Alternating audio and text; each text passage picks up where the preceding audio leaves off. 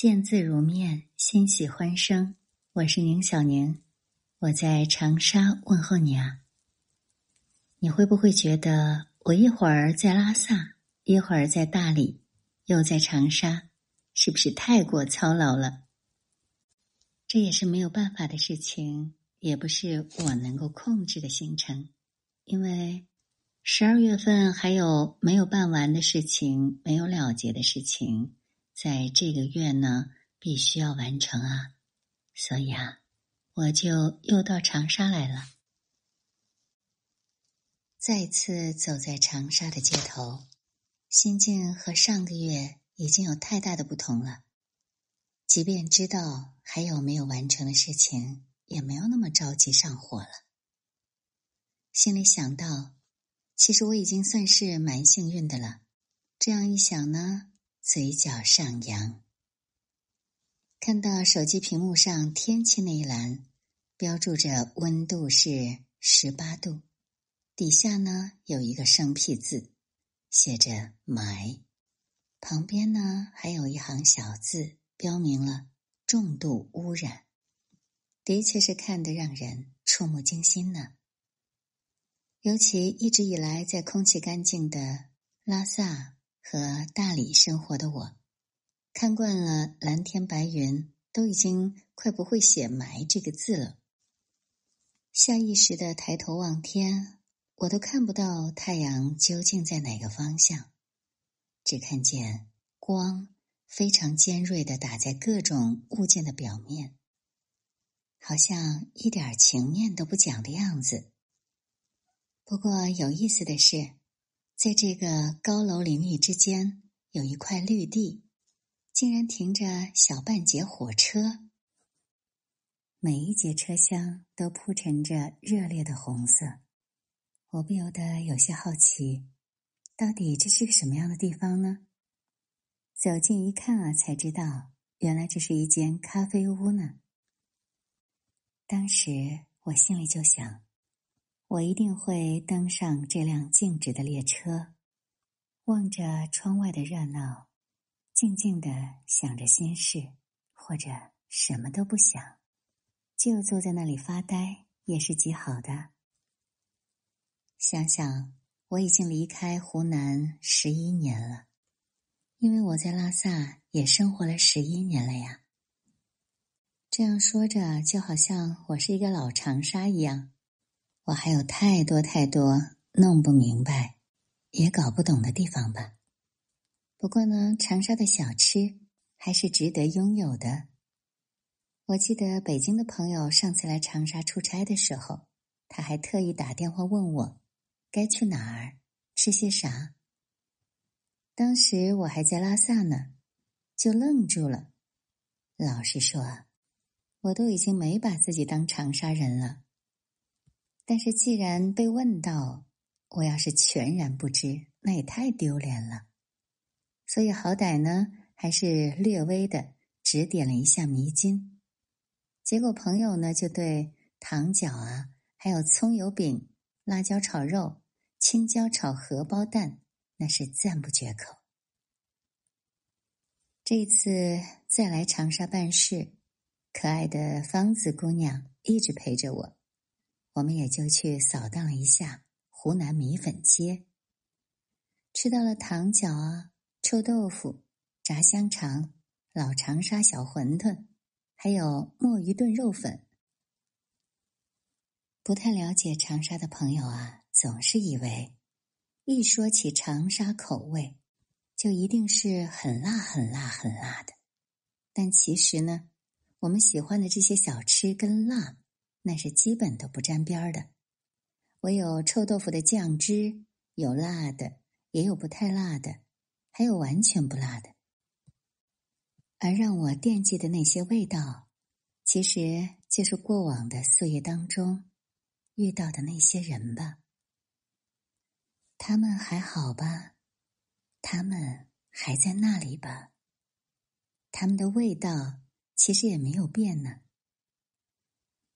说起来呢，我也是一个蛮走极端的人，很少中庸，对一个地方态度往往是黑白分明的，非爱即恨的。但是最近我发现，随着时光流逝，长沙这个我一直都觉得爱不起来的城市啊，最近却让我发现了它的美。可能不仅仅是因为这些充满回味的小吃，更因为这里有我牵挂的那些人。他们已经为人父母，勇敢的担起了生活交付给他们的责任。但是在我眼中，在我心中，他们内心的纯真一如既往，一如当年。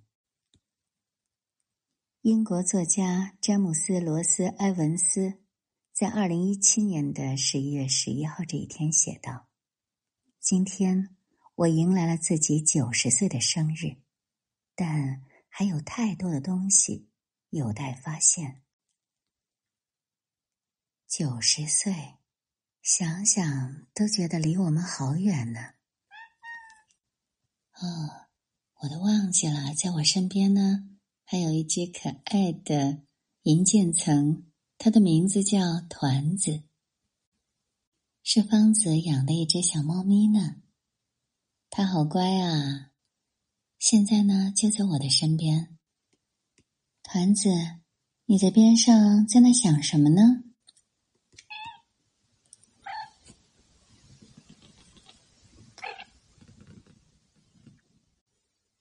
九十岁的确离我们好远。当我们在九十岁的这个年纪，我们还能提起笔写日记吗？我们还能像一个孩子那样，充满好奇心的去发现生活当中有趣的东西吗？在九十岁生日这天呢，这位英国作家做了一个决定，他要以日记的形式写下步入九十岁以后的。这一年的生活。今天呢是二零二三年一月十二日，我和很久不见的朋友长沙老段在河狸咖啡，坐在那列静止的火车上。老段说，他今年要把画画这件事重新拾起来。对生活的热情，我们从来不缺失，只是表现出来。就有各种各样的方式。从过去的岁月里走出来的我，也有很多美好期待发现呀。而我们之间，哪怕从来没有过这样的深谈，也能在人潮汹涌中一眼看到那个和自己相似的人，带着一份随意、认真的走过每一段路程。我们所走的路，所做的选择。